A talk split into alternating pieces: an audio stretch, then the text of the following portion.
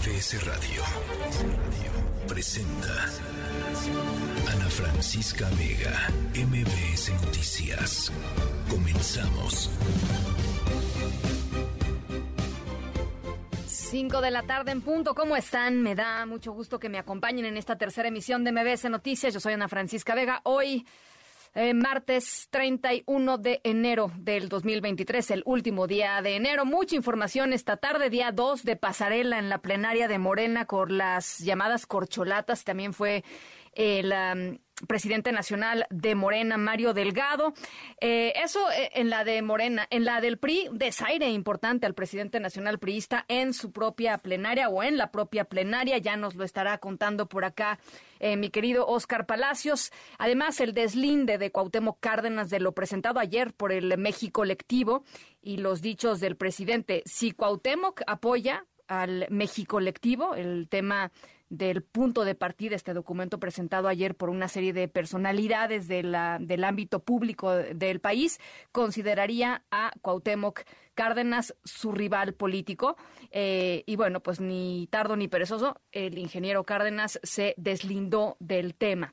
Eh, nuevos imputados en el caso del Colegio Williams, en el ahogamiento de este chiquito en la alberca del Colegio Williams, y también información relevante en el caso del accidente de la línea 3 del metro una senadora que no paga renta, cambios en el fútbol mexicano, Ricardo Zamora y su tecnología funcional, recomendaciones para el este ya, ¿no? Ya inicia, ya, mañana arranca el mes del amor y la amistad. Saludo por lo pronto a Ciudad del Carmen, Reynosa, Torreón, Felipe Carrillo, Puerto y también a toda la gente que nos escucha desde el Valle de México a través del 102.5. Los invito también a conectar a través de redes sociales, Twitter, arroba Ana F. Vega, Instagram y Facebook, Ana Francisca Vega Oficial.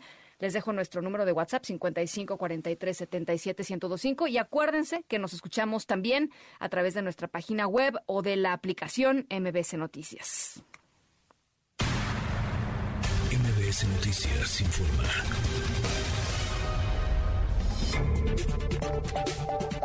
En el Congreso de la Ciudad de México fueron presentadas reformas a la ley de acceso de las mujeres a una vida libre de violencia y al Código Penal de la Ciudad de México. Eh, la idea, el objetivo es tipificar como tentativa de feminicidio los ataques con ácido hacia las mujeres. En la presentación de la iniciativa estuvo como invitada eh, la saxofonista oaxaqueña con quien hemos platicado aquí un montón, María Elena Ríos, ella misma víctima de un ataque con ácido. Sin embargo, varias mujeres víctimas también de ataques con ácido se inconformaron porque no, dicen, no se les tomó en cuenta su opinión y a gritos pidieron ser escuchadas. Eh, Adrián Jiménez, te saludo con gusto. ¿Cómo estás? Buenas tardes.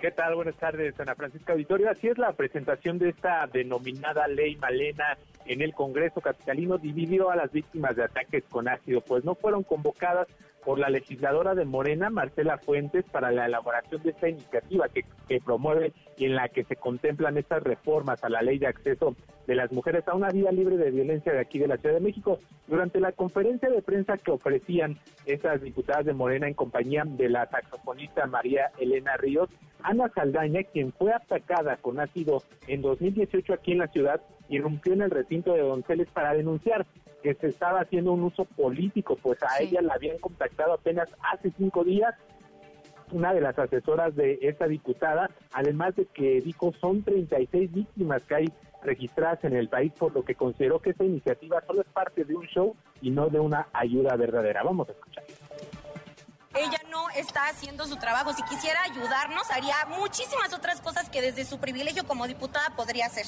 Pero esto, no, esto es un show. Completamente, porque una reforma de la ley tampoco va a dar una sentencia, ni va a agarrar a nadie, ni va a generar absolutamente ningún cambio. Pero, ah, ataques con ácido, las víctimas. ¿Cuáles víctimas? ¿Dónde están las víctimas? ¿Dónde están las víctimas? Porque hay dos, somos 36.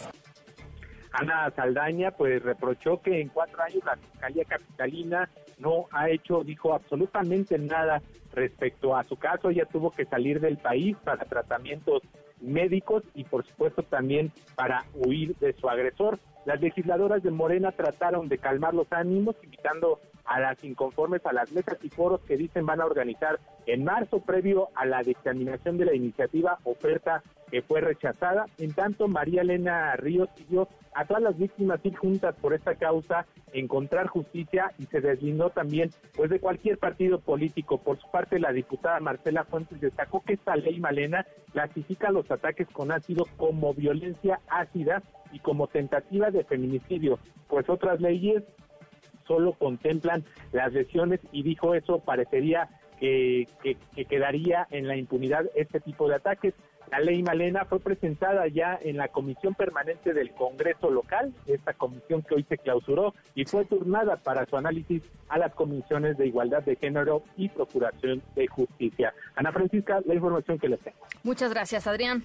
Buenas tardes. Muy buena tarde. Eh, pasando otros temas, un juez de control vinculó a proceso a otras dos personas del colegio Williams por el delito de homicidio culposo en agravio de el niño Aber, eh, quien murió el 7 de noviembre del 2022 ahí en la alberca del plantel Williams de San Jerónimo. Juan Carlos Alarcón, platícanos. Efectivamente, gracias Ana, muy buenas tardes. Un juez de control vinculó a proceso por homicidio culposo a Alitzel y Sergio, doctor y coordinador de natación del Colegio Williams. De acuerdo con las investigaciones, la Fiscalía Capitalina, ambos dieron eh, mala técnica de primeros auxilios de resucitamiento y de manera tardía al niño Abner que realizaba clases de natación en alberca de dicho colegio.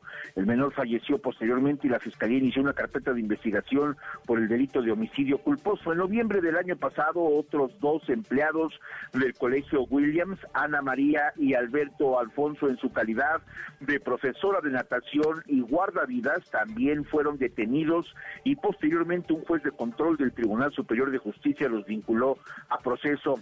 Lo anterior por la posible omisión de velar por la seguridad del niño que lo que provocó su deceso, cuyo dictamen forense fue asfixia por su mención. Así es que con la detención de estas dos personas, tanto de la doctora y del coordinador, de natación del Colegio Williams. Suman ya cuatro los detenidos y vinculados a proceso por la muerte del niño Abner. Y es el reporte que tengo. Tremendo. Muchísimas gracias, Juan Carlos. Muy buenas tardes. Gracias, muy buenas tardes. La tercera de MBS Noticias.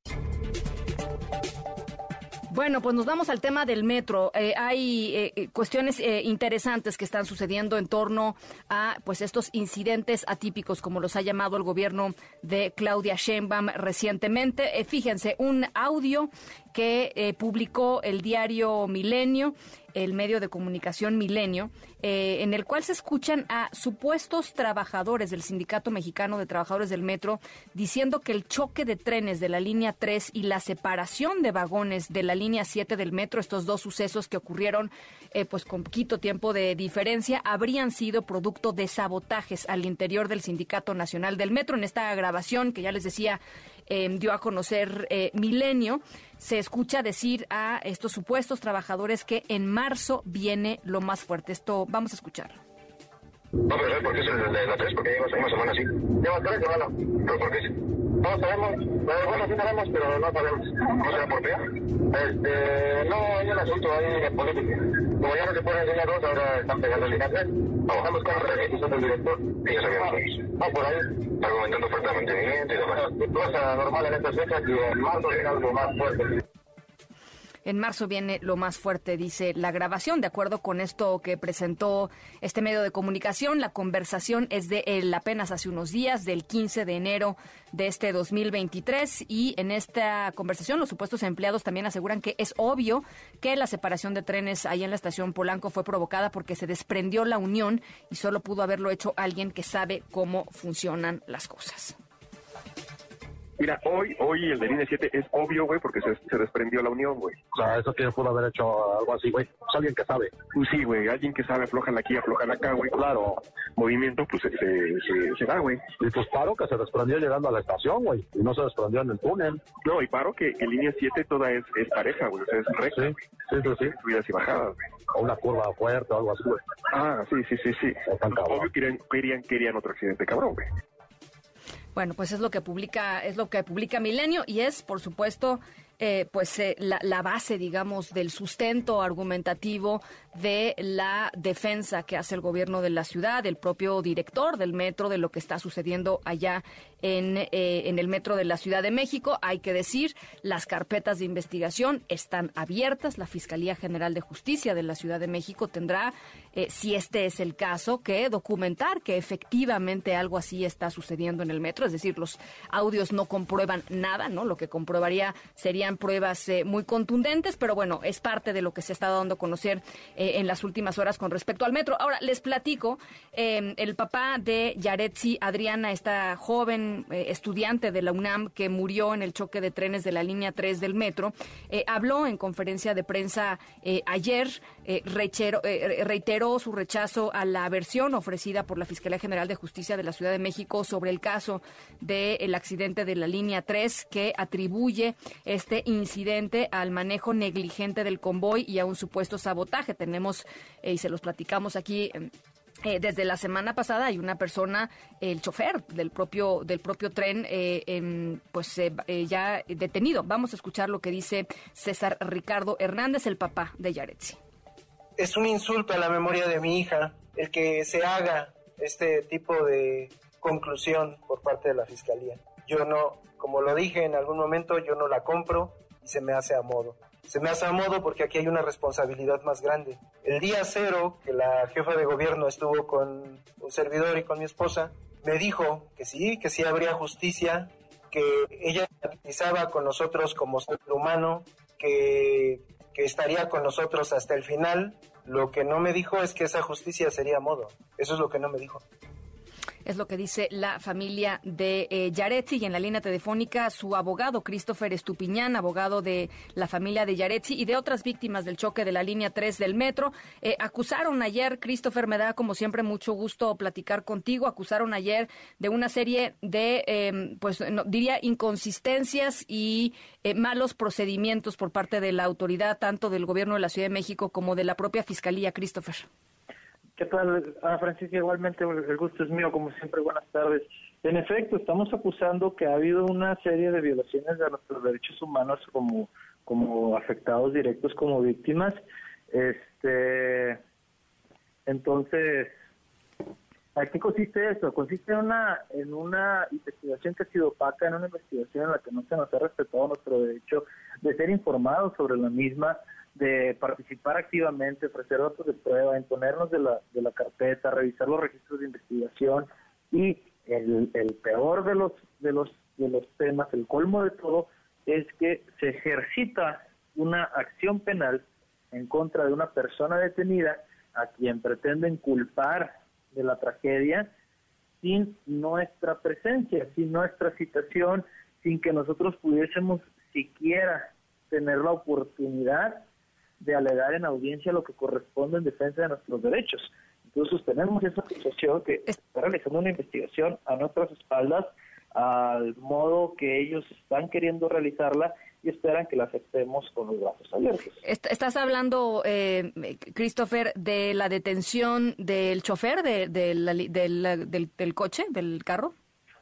Sí, estoy hablando de la detención que se realizó el día viernes porque la la audiencia del día viernes deriva de una detención que ejerció la Fiscalía sobre el chofer. Fue una audiencia con detenido, se le llama. Entonces, la Fiscalía incluso obtuvo una orden de aprehensión en contra del chofer, que está incluso lesionado, fue, parte de las víctimas también.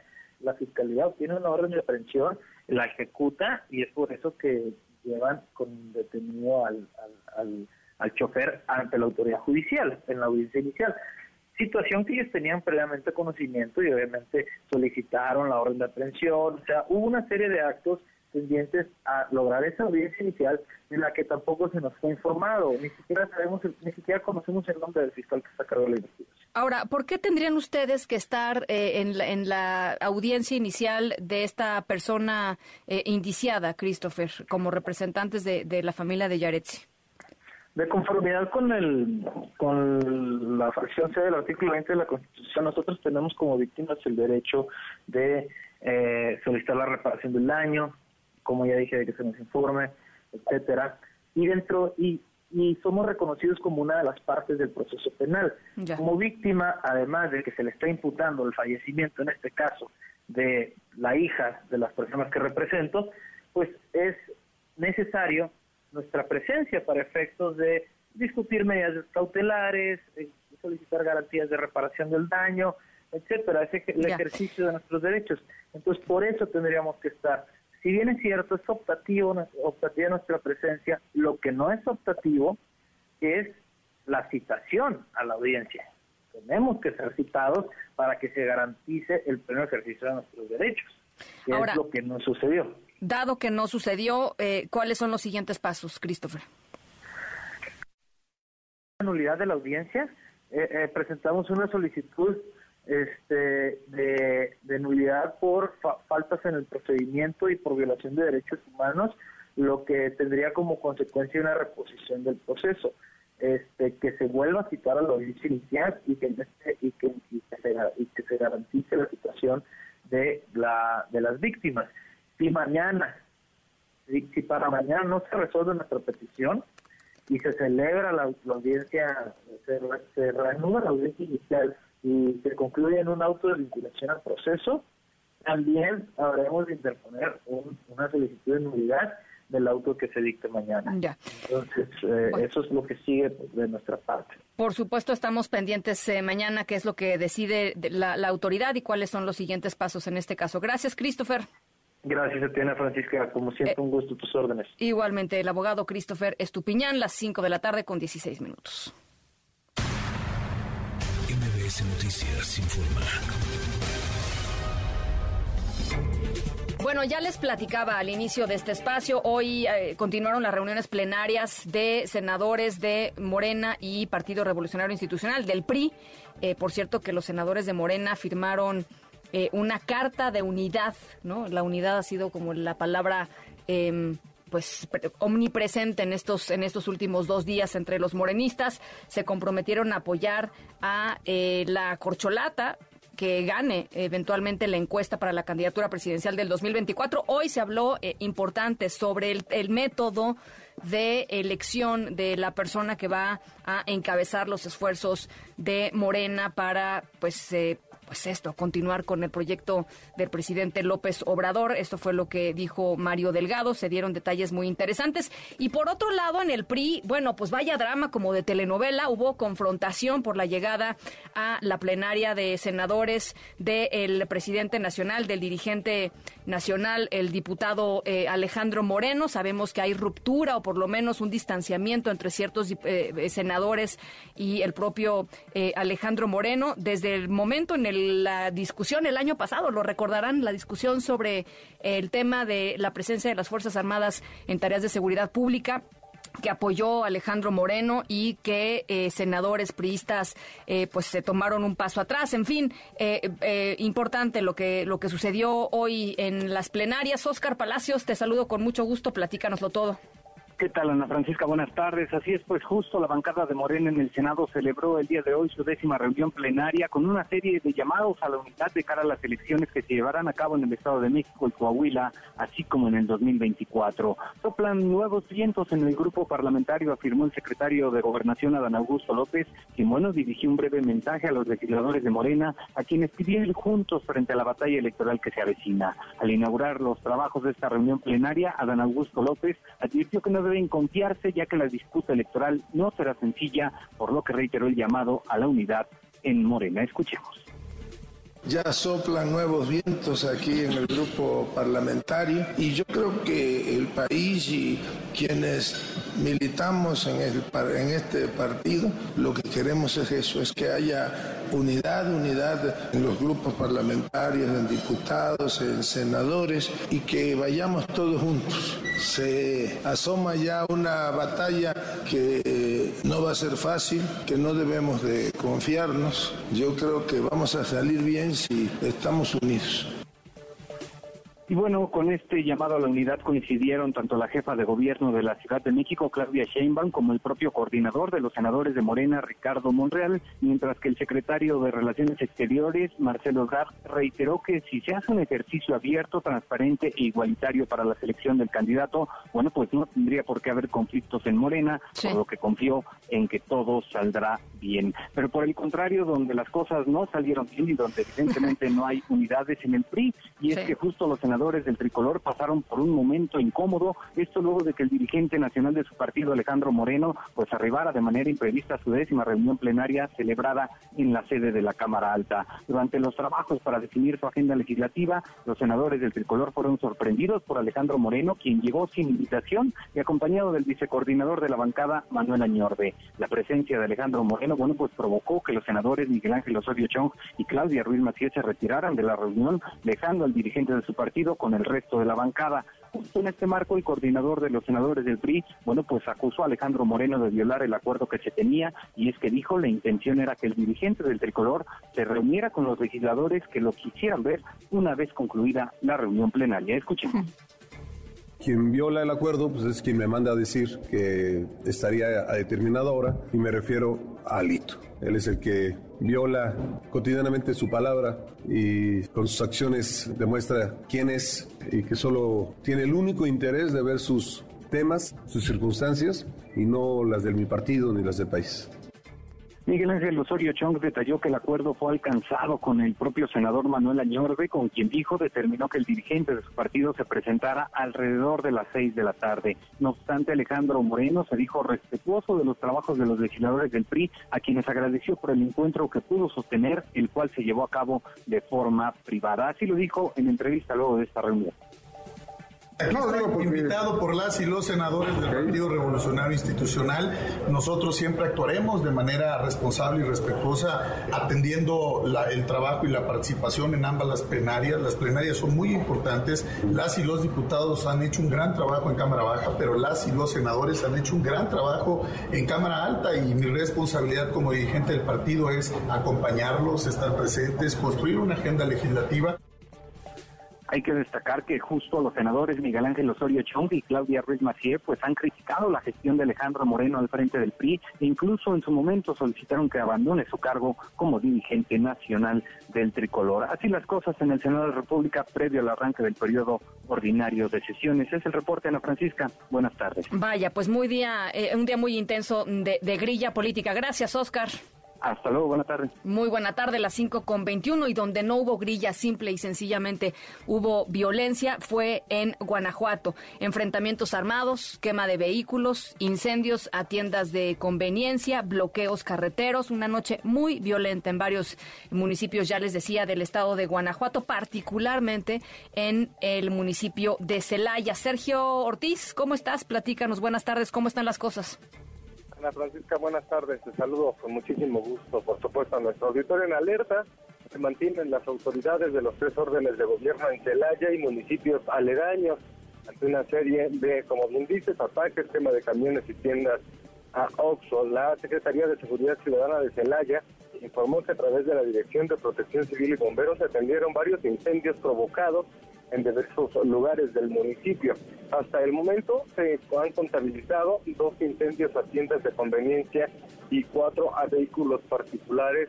No existen hasta este momento, según la autoridad, personas lesionadas. En el municipio de Cortázar se contabilizaron seis intentos de incendio en bulevares y calles de la zona centro sin que se registraran tampoco personas lesionadas ni daños mayores.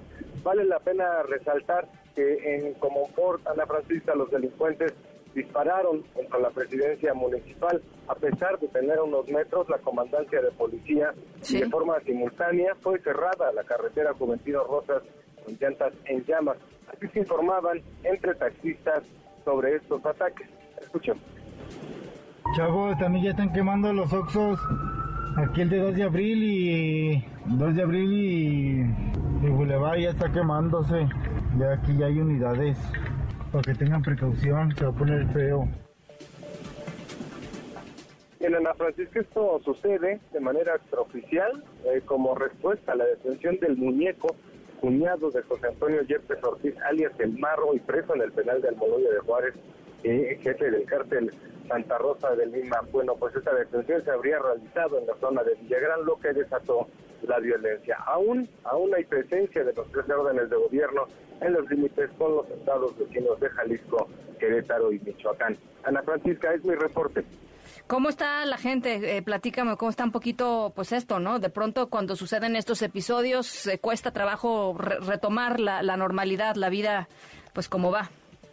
Fíjate, Ana Francisca, que tan solo en el municipio de Cortázar bueno, pues se informó después de las 10.30, 11 de la mañana que las actividades habían sido suspendidas en el municipio, pero eh, fue porque eh, pues los trabajadores eh, simple y sencillamente no asistieron, entonces los pues pocos que estaban decidieron mejor cancelar el día laboral. Pues se espera que ya el día de mañana se recupere. La gente, la sociedad común, nosotros, la gente de AP que sufrimos sobre la delincuencia, bueno, pues con miedo, sin embargo, sí te comento, no se suspendieron clases en ningún eh, grado escolar, sin embargo, bueno, pues la tensa calma continúa aquí en el sur del estado de Guanajuato.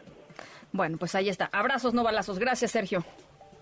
Buenas tardes, Gracias. Muy, muy buenas tardes. Por cierto, rápidamente, nada más puntualizar algo importante que sucedió ayer para cerrar un poco el tema de violencia eh, en el país. La Secretaría de Seguridad Pública de Chihuahua tomó el control de los penales del Estado después de la fuga eh, a principios de este año en el cerezo número 3 de Ciudad Juárez. Esto lo anunció ayer por la noche la gobernadora de, eh, de Chihuahua y pues la idea es que haya de alguna manera pues un mejor control de lo que sucede en los penales de, de, Chihuahua, sabiendo, por supuesto, que hay un tema pues gravísimo de autogobierno. Eh, hubo ya traslados de presos en días pasados y ahora, pues esto, la, la noticia de que la Secretaría de Seguridad Pública toma eh, el control de Chihuahua, toma el control de los penales del Estado. Bueno, em, reacciones al surgimiento de esta nueva plataforma México Colectivo.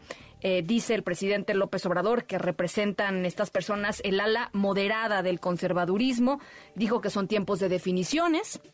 Eh, dijo que eh, están en contra de la transformación, ¿no? En este ejercicio cotidiano que hace el presidente de dividir a los y las mexicanas entre los que lo apoyan y el resto. esto fue lo que dijo el presidente López Obrador esta mañana. Están en su derecho de manifestarse, de agruparse y están pues eh, en contra de nosotros, de la transformación del país, de lo que estamos nosotros llevando a cabo con millones de mexicanos, pero están en todo su derecho de expresarse, de manifestarse. Nosotros estamos obligados a garantizar el derecho a disentir. Eso es lo que puedo comentar. Y la gente, los ciudadanos, pues son los que este, al final deciden Siempre es así en la democracia.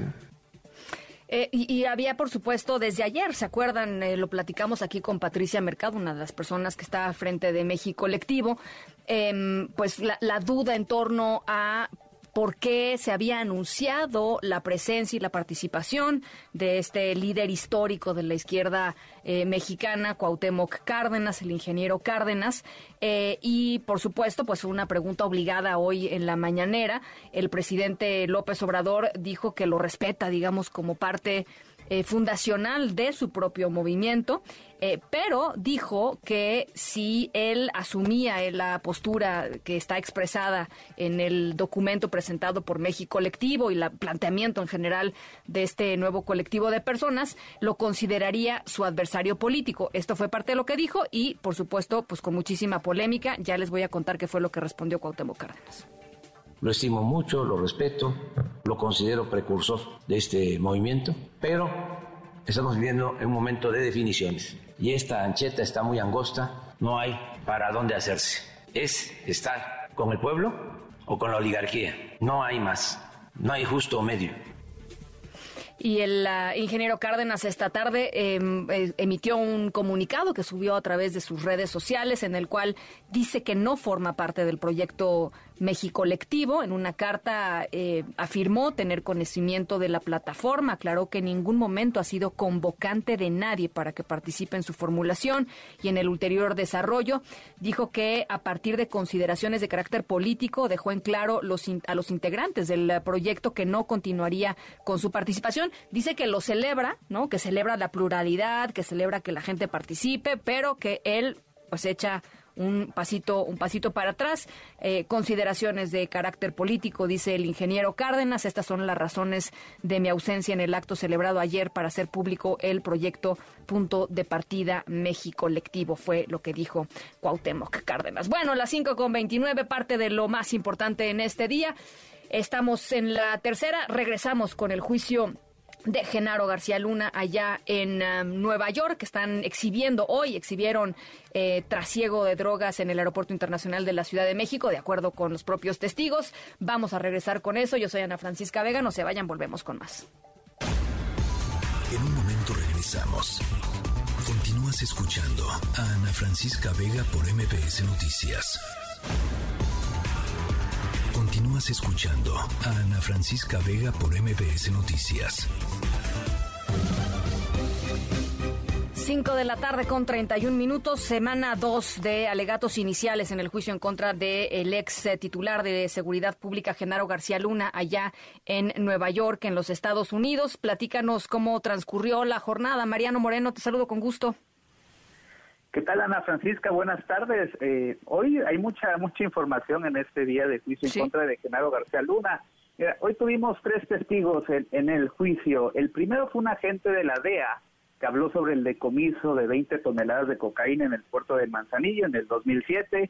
Recordemos que ayer Ana Francisca, el Lobo Valencia habló sobre este decomiso, dijo que se había reunido con Genaro García Luna para ver si podían recuperar ese cargamento, cosa que no sucedió. Esta, este interrogatorio a esta gente fue muy breve. El segundo testigo, Ana Francisca, fue un ex policía federal llamado Raúl Arellano. Este testigo trabajó en el aeropuerto de la Ciudad de México en el año 2007 también y dijo sentirse decepcionado de la Policía Federal por haber presenciado actos de corrupción. Según Raúl Arellano, había un grupo especial de policías federales que recibían la instrucción eh, de que en determinados horarios no podían inspeccionar ni detener a nadie, eh, también aprovechaban ese mismo horario para dejar pasar maletas con drogas que venían de América del Sur.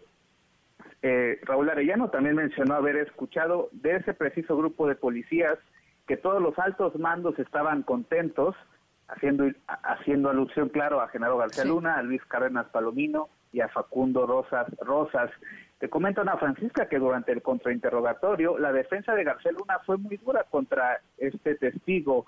A la pregunta de si Raúl Arellano conocía personalmente a Genaro García Luna, el testigo respondió solo haberlo visto en algunos eventos oficiales, en ceremonias, desfiles, en entregas de, de uniformes a policías, pero nunca personalmente. La defensa también señaló cómo un policía federal de bajo rango, como era su caso, podría conocer las actividades de un secretario de Seguridad Pública. El testigo Ana Francisca llegó a verse molesto, incómodo, eh, acorralado incluso ante las preguntas que le hacía la, defensa. El último testigo del día fue un hombre llamado Israel Ávila, quien fue contador de los hermanos del Tran Leiva. Se trata, Ana Francisca, del tercer narcotraficante que afirma que Genaro García Luna recibió sobornos del crimen organizado. Incluso mencionó que en los libros de contabilidad del cártel de los Beltrán Leiva estaban registrados los pagos a García Luna, aunque no con su nombre, sino que se referían a él como tartamudo o metralleta, esto debido a los problemas de habla que se le atribuyen a Genaro García Luna. Israel Ávila dijo que la cantidad de dinero más alta que vio que se le entregó a Genaro García Luna fueron 5 millones de dólares en efectivo. Este testigo, Ana Francisca, también confirmó el secuestro a Genaro García Luna cuando era secretario de Seguridad Pública, secuestro ordenado por Arturo Beltrán Leiva, y también confirmó la, la detención de Jesús el Rey Zambada, eh, que fue operada por el Grande. Por último, Ana Francisca, te comento que hoy ya no hubo tiempo para el contrainterrogatorio a Israel Ávila, por lo tanto, la audiencia de mañana comenzará con eso. Hasta aquí el reporte. Te lo agradezco muchísimo, Mariano. Estamos muy pendientes, por supuesto, mañana.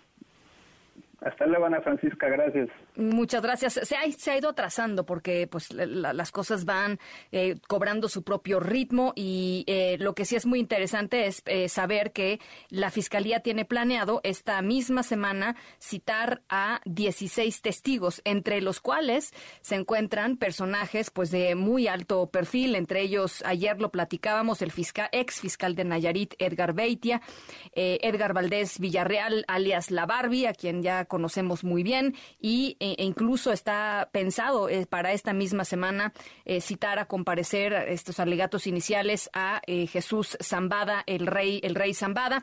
Y me parece que, pues, en el fondo, lo que va a terminar sucediendo, y creo que eh, Oscar Valderas, periodista especializado en temas de seguridad y narcotráfico. Te agradezco mucho que platiques esta tarde con nosotros, Oscar. Eh, aquí el punto no va a ser tanto los dichos de pues una cantidad impresionante de personajes que conocemos mucho en México y en Estados Unidos, sino la calidad de las pruebas con las que cuente la propia Fiscalía.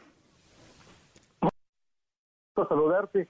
Bien, bien, como tú bien dices, aquí el juego se trata de demostrar, de convencer.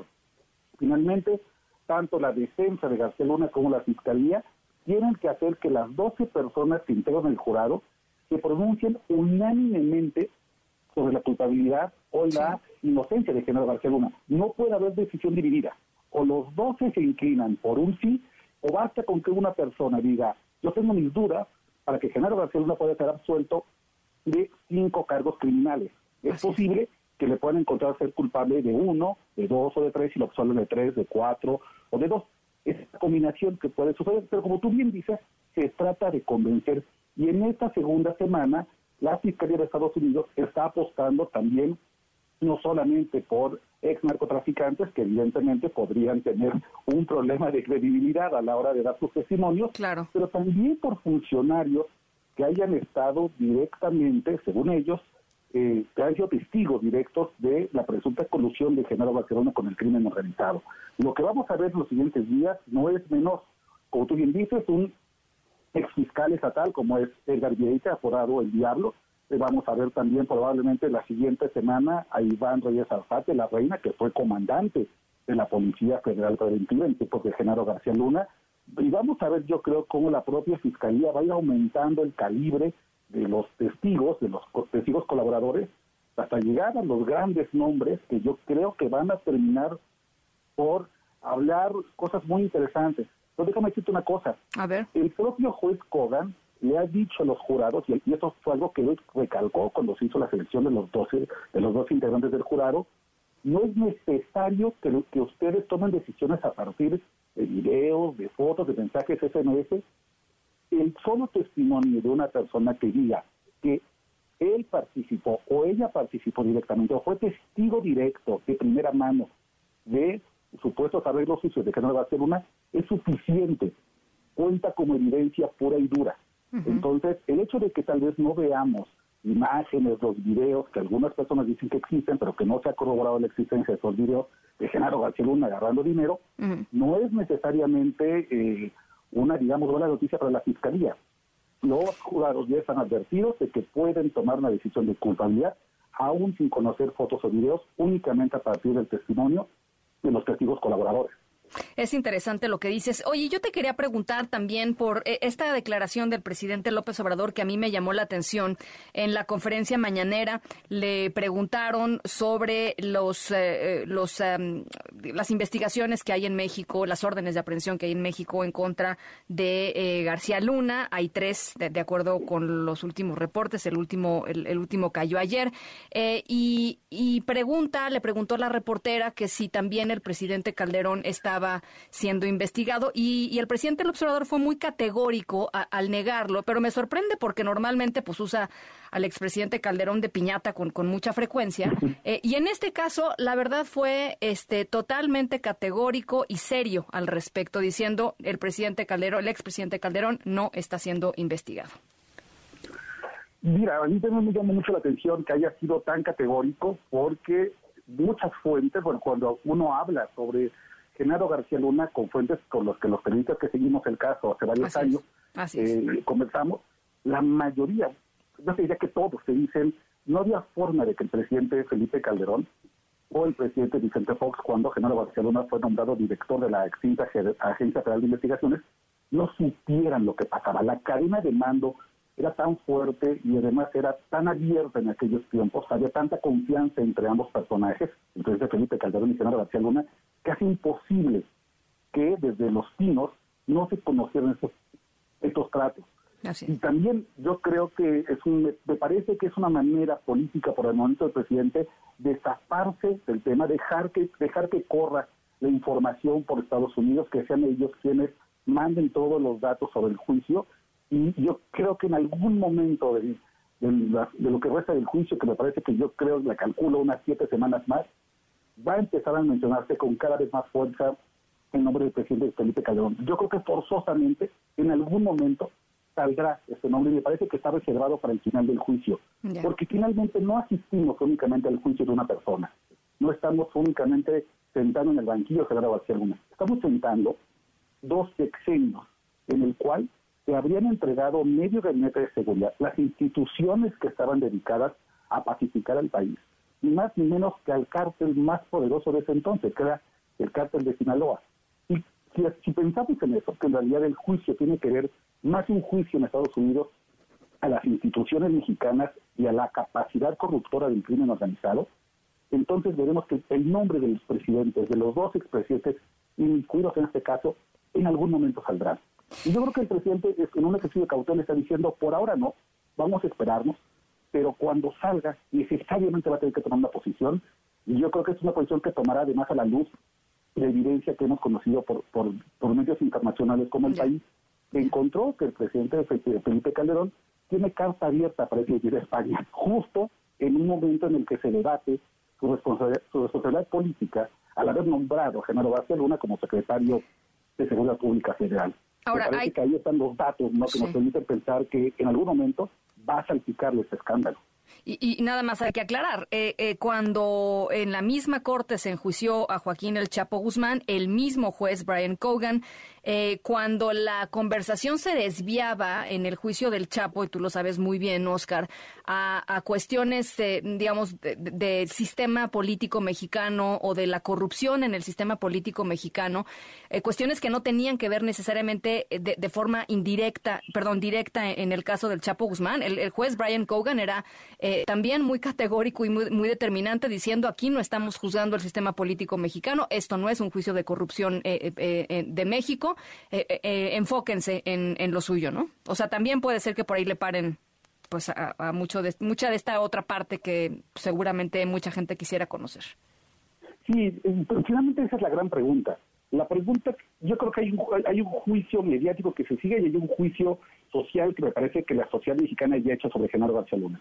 Más allá de lo que decida el jurado de otras personas, hay, me parece que incluso entre algunos miembros de la oposición, casi una idea de que Genaro García Luna sí entregó el aparato de seguridad al crimen organizado. La gran pregunta que me parece que hay que resolver no es si Genaro García Luna es culpable o no. Eso quedará en la parte técnica jurídica que se decide en Brooklyn. Me parece que en México la pregunta que nos hacemos todos es ¿hasta dónde escaló esta pues estela de corrupción? Pues ¿Qué tanto se pudrió la Secretaría de Ciudad Pública, el aparato de espionaje en México, la propia Procuraduría General de la República en tiempos de Vicente Fox y Felipe Calderón? Y esa me parece que es la duda que nos tienen los mexicanos, digamos, viendo el juicio como si se tratara de un gran show un espectáculo que se está pues montando frente a nuestros ojos.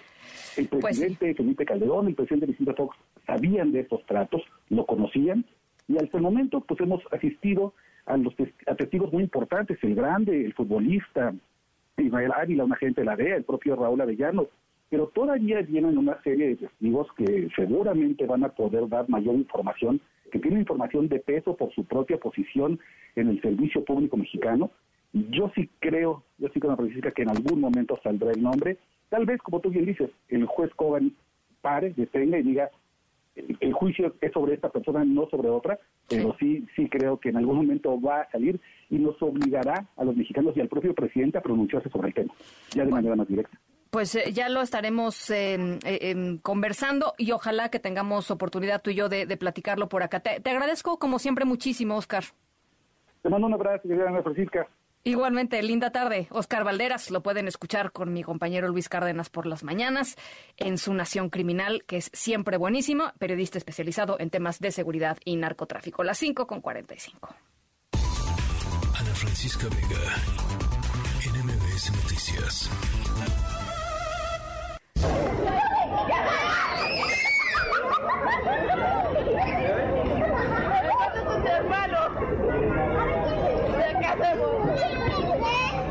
Hoy vamos a platicar de niñas, niños, juegos, juguetes eh, y de un cambio muy bonito que se dio, ¿no? Normalmente, eh, pues los juguetes representan mucho las sociedades, ¿no? Este y se acuerdan cuando hemos hablado aquí un montón de los carritos son para los niños, las muñecas son para las niñas, los estereotipos que se eh, normalmente eh, se replican a raíz de los juguetes. Bueno, pues hoy y, y- pues los estereotipos que hacen muchísimo daño porque los niños y las niñas son muy diversos y a una niña le puede gustar un coche y a un niño una muñeca y no pasa nada. Pero bueno, nuestra historia sonora de hoy tiene que ver con eso, con juguetes, con juego eh, y con un cambio importante, un cambio que refleja también quiénes somos hoy como sociedad o quienes quisiéramos ser hoy como sociedad eh, y que aplaudimos desde la tercera emisión. Así es que al ratito les vamos platicando de qué se trata. Por lo pronto los dejo de buenas con estos niños riendo a las 5 con 46. Vamos a la pausa, regresamos con Luis Miguel González. Crecimiento de México y los pronósticos eh, importante. Vamos a platicar de esto con Luis Miguel. Estamos en la tercera de MBS Noticias. Yo soy Ana Francisca Vega. No se vayan. Volvemos.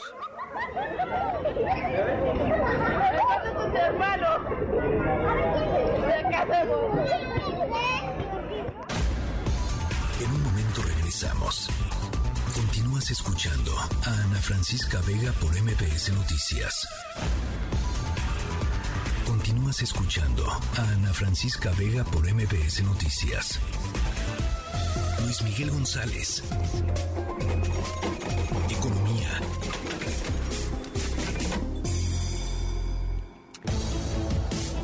Bueno, se dan a conocer las cifras de crecimiento de 2022 y es un buen momento, Luis Miguel González, me da gusto saludarte, para hacer una especie de evaluación, corte de caja de lo que ha significado eh, pues esta cifra del Producto Interno Bruto, del crecimiento del país en estos eh, eh, tres años del sexenio de López Obrador, ¿no? Eh, totalmente. Son ya cuatro, bueno, tres años y un cachito. ¿Qué, ¿Qué tenemos? Primero vamos a analizar la fotografía de 2022. El crecimiento, es- el crecimiento es 3% y como ustedes sabrán, se divide en tres sectores. Primario, que corresponde a actividades como agricultura y ganadería, secundario, que es industria, y terciario, que servicios. En servicios cabe lo mismo comercio, telecomunicaciones, que mucho de lo que vive la gente en, en una oficina. El sector al que mejor le va en 2022 es el primario. Crece más de 6%.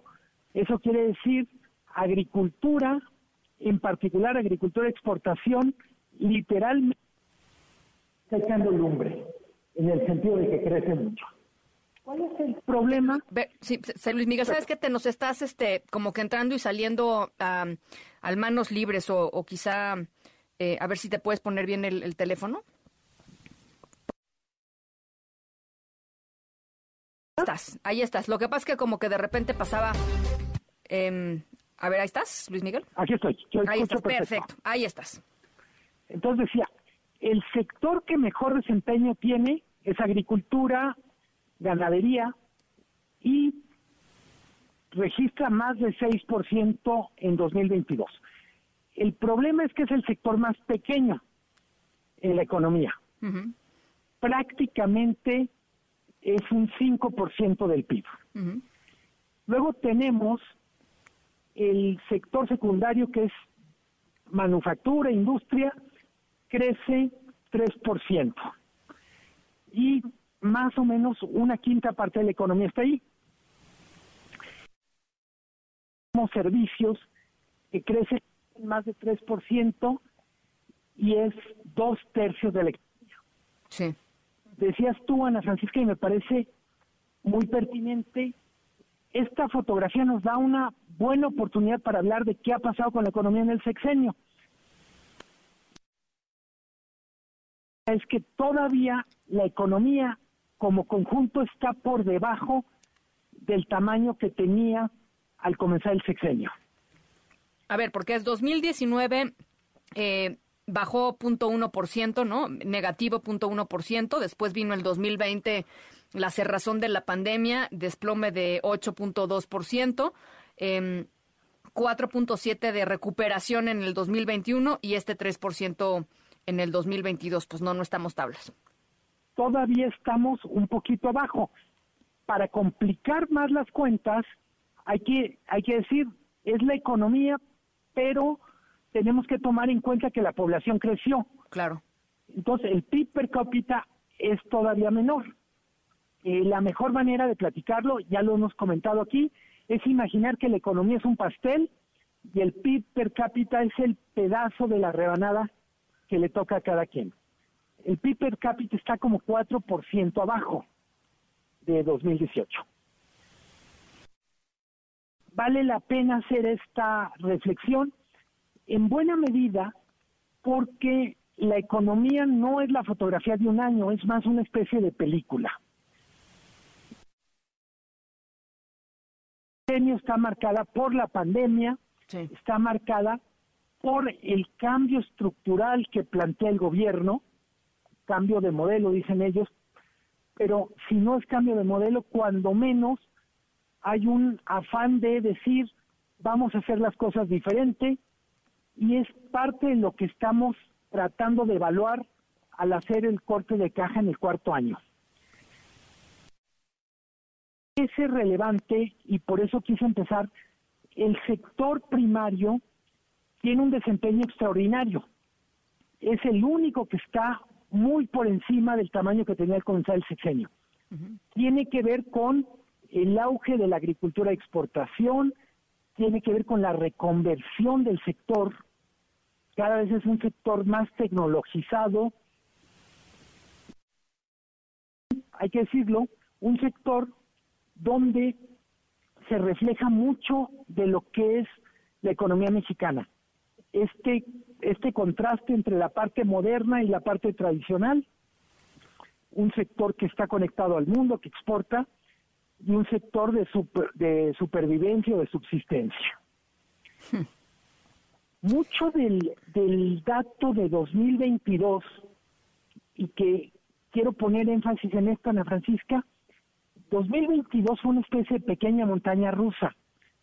Empezó lento, primer trimestre, segundo y tercer trimestre son muy buenos en términos de crecimiento y metemos freno en la economía en el cuarto trimestre.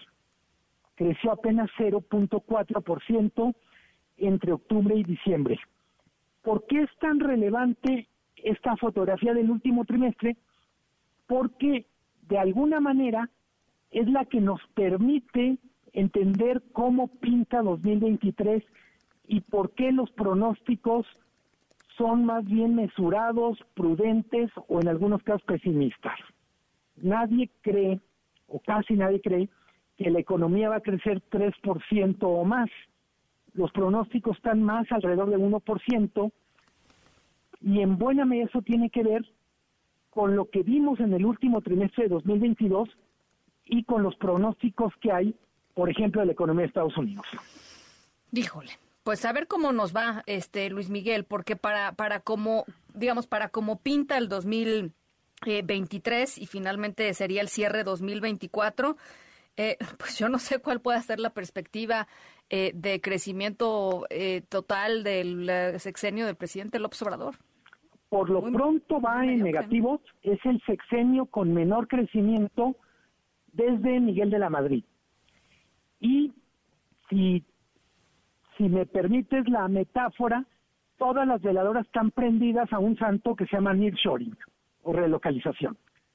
Que es todo este tema para la gente que nos está escuchando de eh, atraer las inversiones eh, que están ahora, sobre todo en Asia, eh, a, las, a la región de América del Norte y por supuesto traer las más que se pueda a, México para intentar, ¿no? En esta idea de tratar de que las cadenas de suministro pues queden más controladas en una región pues más cerquita de los Estados Unidos eh, y, si suceden cosas como la pandemia nuevamente, que va a volver a suceder algo así seguramente, eh, pues no haya tantas disrupciones económicas, ¿no? Totalmente. Entonces, en buena medida, yo diría, la, la gran expectativa es que esta relocalización permita generar un nivel de inversión que cambie, yo diría, no el dato de 2023, no el dato de 2024, sino la perspectiva de la economía mexicana en el mediano plazo. eh, creo, Ana Francisca, para mucha gente que nos escucha, el dato del PIB puede sonar muy abstracto, muy lejano, muy, muy grandote, pero el PIB en última instancia tiene que ver con cuántos empleos se pueden pues generar a partir de lo que la economía crece, cuánto puede crecer el salario. Si alguien tiene un negocio, lo más lógico es que si crece el PIB, tenga expectativas de poder crecer sus ventas. No es una relación automática, pero es más probable que en una economía que crezca, los números de la economía familiar de la casa estén mejor. Hay que recordar, economía etimológicamente son los números de la casa, ecos y nomos. Así También regresando a los orígenes. Es mucho más cercano y hay veces los economistas cometemos el error de no tender ese puente entre lo muy grandote, lo muy macro y lo que está cerca de nosotros, tan cerca como el refrigerador o la cartera. Eh, eh, buen, buen análisis el de hoy. Eh, vamos a ver cómo van surgiendo los, los numeritos este, este año, Luis Miguel. Te mando un abrazo. Un abrazo, Ana Francisca. Buena semana. Muy buena semana, a las 5 con 58. Vamos a la pausa, regresamos con mucho más. Están, estamos en la tercera de MBS Noticias. Yo soy Ana Francisca Vega. No se vayan. Regresamos. La tercera de MBS Noticias. En MBS, noticias que ponen de buenas. El director general del Seguro Social, Zoe Robledo, informó que a través del programa de médicos especialistas cubanos, desde 2022 a la fecha han llegado a México 552 médicos a 12 estados y el pasado 27 de enero se sumaron 68 profesionales más que cubrirán especialidades como geriatría, alergología, rehabilitación, oftalmología, cirugía general, cardiología y cirugía interna. La Secretaría de Agricultura y Desarrollo Rural informó que a pesar del complicado escenario mundial derivado de la pandemia y el conflicto en Europa, del Este, al cierre del 2022, la actividad económica y las exportaciones agropecuarias y pesqueras del país registraron un incremento de 7.5% respecto a 2021, al totalizar 21.397.7 millones de dólares. En el marco del Día Mundial de la Educación Ambiental, las Secretarías de Medio Ambiente y de Educación entregaron reconocimientos a escuelas públicas del país que contribuyen a sembrar conciencia en niñas, niños y adolescentes para fortalecer la labor ambiental mediante proyectos o programas en temas como sistemas agroecológicos y soberanía alimentaria, alimentación saludable, consumo responsable y gestión y manejo de residuos sólidos. Con información de Lourdes González, Jennifer Ramírez. En MBS, noticias que ponen de buenas. En un momento regresamos. Continúas escuchando a Ana Francisca Vega por MBS Noticias.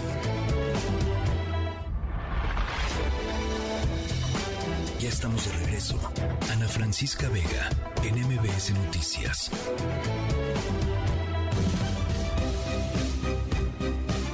Seis de la tarde con tres minutos. Gracias por sus comunicaciones 55 43 77 102 5 para que platiquemos por allá. Dice Leo, súper bendecido día para todos. Hoy será mejor que ayer. Gracias, Leo. Me gusta tu positivismo. Leticia Martínez, saludos a todos. Qué relajo se traen las corcholatas y lo del PRI. No, bueno, si te contara yo lo del PRI, porque fíjense, no nada más sucedió eso, sino que hace ratito eh, la propia senadora Claudia Ruiz Macié subió un mensaje a través de su cuenta de Twitter diciendo lo siguiente, respaldo la decisión de nuestro coordinador eh, Miguel Ángel Osorio Chong de suspender la reunión plenaria del Senado eh, ante la interrupción abrupta y fuera de orden de Alito Moreno, quien de nuevo falta su palabra. La buena política y el diálogo se construyen, no se imponen, dice Claudia Ruiz Macié. Tener palabra y ser congruentes para actuar en favor de México es lo que la sociedad civil y las diversas fuerzas políticas esperan del PRI para construir una gran alianza ciudadana y partidista que permita corregir el rumbo, el rumbo del país. O sea, así están las cosas, así, así de directas están las cosas entre algunos senadores priistas y el presidente nacional de su partido, abrupta y fuera de orden. Bueno, pues ahí está. Eh, gracias, eh, Leticia Martínez, Alfredo Vergara, que tengan una muy buena tarde. Gracias también a ti, Alfredo. Mucha más información, seguimos con más. Ana Francisca Vega, NMBS Noticias. Cambiaron a la Baby Malibu. Dicen que está mejor que nunca. No, no se dejen engañar. Es la misma tonta Baby Malibu con un sombrero distinto. Sigue teniendo todos los horrendos estereotipos de antes. Pero el sombrero es nuevo. La quiero, la quiero, la quiero, la quiero, la quiero. Cambiaron a la Baby Malibu. bueno, este... ¿Cómo no sonreír con los Simpson? La verdad, eh, siempre que se escucha un audio de los Simpson, uno sonríe. Les platicamos hace ratito nuestra historia sonora. Hoy vamos a platicar de juguetes, eh, porque pues quizá para eh, papás y mamás quizá puede ser complicado de pronto saber qué juguetes comprar para regalar a sus hijos, hijas, hijes, lo que sea, cumpleaños, Día de los Niños, eh, o simple y sencillamente porque así lo quieren hacer. Hay de todo, ¿no? Eh, y siempre que sale lo nuevo, hay cierta expectativa, ¿no? Cuando va a salir el nuevo videojuego, la nueva versión de una pista de coches o la nueva muñeca de no sé qué, que hace no sé cuánta cosa, siempre hay cierta expectativa. Bueno, pues nuestra historia sonora de hoy les vamos a platicar sobre una nueva muñeca que tiene un cambio eh, muy interesante. Eh, que para algunos tal vez no signifique demasiada cosa, pero para muchas otras personas será algo importante y significativo.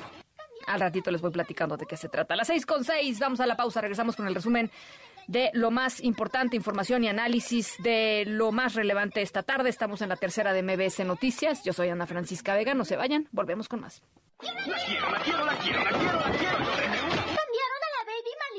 En un momento regresamos. Continúas escuchando a Ana Francisca Vega por MBS Noticias.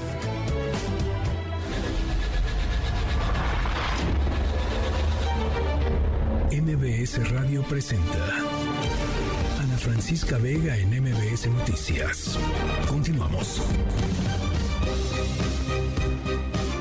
6 de la tarde con 10 minutos. Gracias por seguir con nosotros en esta tercera emisión de MBS Noticias. Yo soy Ana Francisca Vega. Hoy martes 31 de enero de 2023. Les recuerdo nuestro número de WhatsApp 5543 77125. En la siguiente hora vamos a estar eh, platicando sobre cómo se mueven las piezas del tablero electoral después de las plenarias de los partidos políticos. Arranca el periodo eh, ordinario de sesiones mañana, movimientos desde la sociedad civil, en fin, vamos a estarlo conversando con la analista política Paula Sofía Vázquez y además Ricardo Zamora y su tecnología funcional, recomendaciones para el mes del amor y la amistad. Todo esto y mucho más información, pero por lo pronto las 3 de las 6.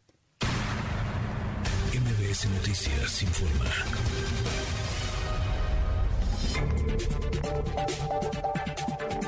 Bueno, pues a la actual secretaria de Energía, Rocío Nale, no se le va a hacer em, gobernar Veracruz. Por mayoría de ocho votos, la Suprema Corte de Justicia de la Nación invalidó la llamada Ley Nale, las reformas a la Constitución de Veracruz que reconocían como veracruzanos a quienes tuvieran hijos nacidos en el estado de Veracruz. Es el caso de Rocío Nale y por lo tanto les permitía contender por la gubernatura. René Cruz, te saludo con mucho gusto. ¿Cómo estás? Buenas tardes. Igualmente, Ana, amigos del auditorio, muy buenas tardes. En efecto, la Suprema Corte de Justicia de la Nación invalidó esta llamada Ley Nale, la cual fue aprobada en agosto del 2022 con el fin de permitir a personas originarias de otros estados, pero con hijos nacidos en Veracruz, competir por la gubernatura de esa entidad misma que se habrá de renovar en el 2024. Una mayoría de ocho ministros SEMA advirtió que la reforma a la fracción tercera del artículo 11 de la Constitución de Veracruz era contraria al artículo 116, fracción primera de la Constitución Federal, donde se establece que solo podrá ser gobernador constitucional de un Estado un ciudadano mexicano por nacimiento y nativo de él. La presidenta del Alto Tribunal, Norma Lucía Piña Hernández, explicó a Ana que el término nativo pues, no puede ser desvinculado del nacimiento y puntualizó que el asunto tenía un fondo electoral, pues se trata del voto pasivo, es decir, quien tiene la calidad para poder ser electo para gobernar el Estado. Escuchemos. Una cosa es decir ser veracruzano y el legislador le puede decir, puede ser veracruzano quien, quien tenga hijos nacidos en el Estado, pero esto no nos lleva a que se cumpla con, del, con el requisito para ser nativo y por lo tanto candidato a ser gobernador. Eh, sí creo que es materia electoral, estamos viendo voto pasivo, así lo estamos analizando. A su vez, el ministro Arturo Saldívar eh, pues señaló que de haber declarado la validez de esta reforma aprobada por el Congreso de Veracruz, se estaría abriendo la puerta a un fraude a la Constitución. Esta reforma, Ana, eh, conocida como Decreto 240, aprobada por el Congreso veracruzano y fue llamada como Ley Nale, ya que tendría esta finalidad de permitir al actual titular de la Secretaría de Energía, Rocío Nale, quien es originaria de Zacatecas, eh, pero con hijos nacidos en Veracruz, participar en la próxima elección para gobernador de esa entidad. Ana, el reporte. Te lo agradezco, te lo agradezco mucho, René. Muy buenas tardes. Gracias, muy buenas tardes. Eh, esta tarde un hombre mató a balazos a su esposa y a su suegra en plena agencia del Ministerio Público en Poncitlán, Jalisco. La esposa había acudido para denunciarlo por violencia eh, intrafamiliar, por amenazas y bueno, vaya tragedia. El asesino está, está prófugo. Eh, ¿Qué noticia, Elsa Marta Gutiérrez? Te saludo con, con gusto hasta Jalisco. Gracias, Ana Francisca. Eh, buenas tardes. Así es esta lamentable noticia que se da en este municipio de Poncitlán, Jalisco. De hecho, el fiscal del Estado, Luis Joaquín Méndez Ruiz, informó que el presunto responsable, quien ha sido identificado de manera extraoficial como Christopher, no ha sido localizado, pese a que se ha implementado un operativo por parte de las eh, dependencias, entre ellas Guardia Nacional, que están en la búsqueda, insisto, de este responsable. La eh, mamá e hija eh, fueron precisamente a esta agencia del Ministerio Público a denunciar la violencia que sufría la joven de 21 años, 21 eh, años cuando fueron atacadas a balazos por este hombre, por Christopher. La agresión, Ana, se reportó aquí en el cruce de las calles Cautemos y Reforma en plena cabecera municipal. Si te parece, vamos a oír la voz del fiscal, quien detalla qué fue lo que pasó ahí dentro de la agencia del Ministerio Público. Llegan a la agencia del Ministerio Público como, como usuarios. Estamos ampliando ya la información con los registros eh, preliminares y, primarios. Su intención era presentar una denuncia. Eh, todo indica que por eh, violencia familiar en contra de la pareja de la, de la mujer más joven. Y hasta el interior de la agencia es alcanzada las dos, las dos femeninas por este sujeto. amaga al personal de la agencia y les empieza a realizar detonaciones a las dos femeninas. Una queda sin vida al, al fondo de la agencia, que es la femenina de 40 a 45 años, que por lo que nos informan aquí algunos familiares es la progenitora. Ahí está lo que dice Ana, el fiscal de Jalisco, peritos del Instituto Jalisciense de Ciencias Forenses ya están analizando un vehículo que habría utilizado el presunto feminicida para arribar a la delegación de la Fiscalía Regional aquí en Poncitlán y este vehículo queda justo aquí a media calle. El fiscal, eh, bueno, evitó mencionar si había antecedentes de violencia, denuncias previas u órdenes de restricción en favor de la víctima. Sin embargo, extraoficialmente se informó que era la segunda vez que esta joven de nombre Liliana ya había acudido a denunciar eh, la actuación eh, de este hombre, dice el fiscal, fue tan rápido que nada pudo, pudo, nada pudo hacer el personal que se encontraba dentro de la institución para neutralizar al agresor. Aquí lo que dice. La Policía de Investigación pues estaba realizando lo, propio en, campo, realizando eh, diversos actos de investigación y es el personal ministerial el que es amagado por este sujeto con, con arma y pues prácticamente por la información que dan fue tan rápida la agresión que pues no se le pudo eh, de alguna manera neutralizar para evitar pues la agresión. De acuerdo, Ana, con las primeras inversiones, el presunto responsable ya venía siguiendo a mamá e hija y entra prácticamente junto a ellas. Es cuando amaga al personal ministerial y dispara con un arma corta contra la madre e hija.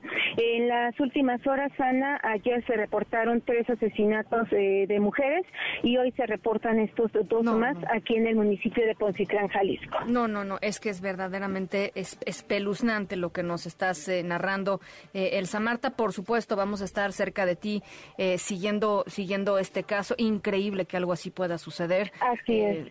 La, desprotección, ¿no? De las mujeres, o sea, van, están en la agencia del Ministerio Público, no es la primera vez que sucede y llegan ahí y, adentro las matan, Elsa Marta. Es, que es increíble, de veras es increíble.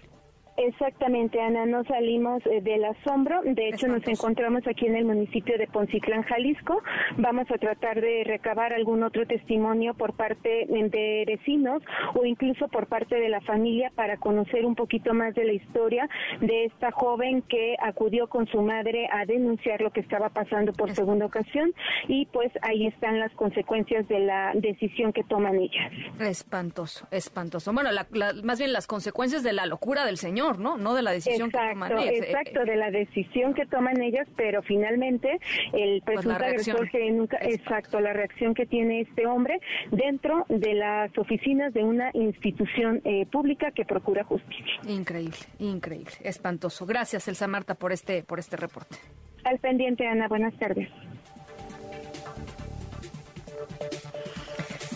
Y bueno, les eh, decía hace ratito todo el tema de la plenaria de senadores del PRI. El presidente priista Alito Moreno ya respondió a los senadores Claudia Rismacía y Miguel Ángel Osorio Chong, quienes abandonaron, como les decía, la reunión eh, plenaria de los legisladores cuando eh, Alito Moreno entró.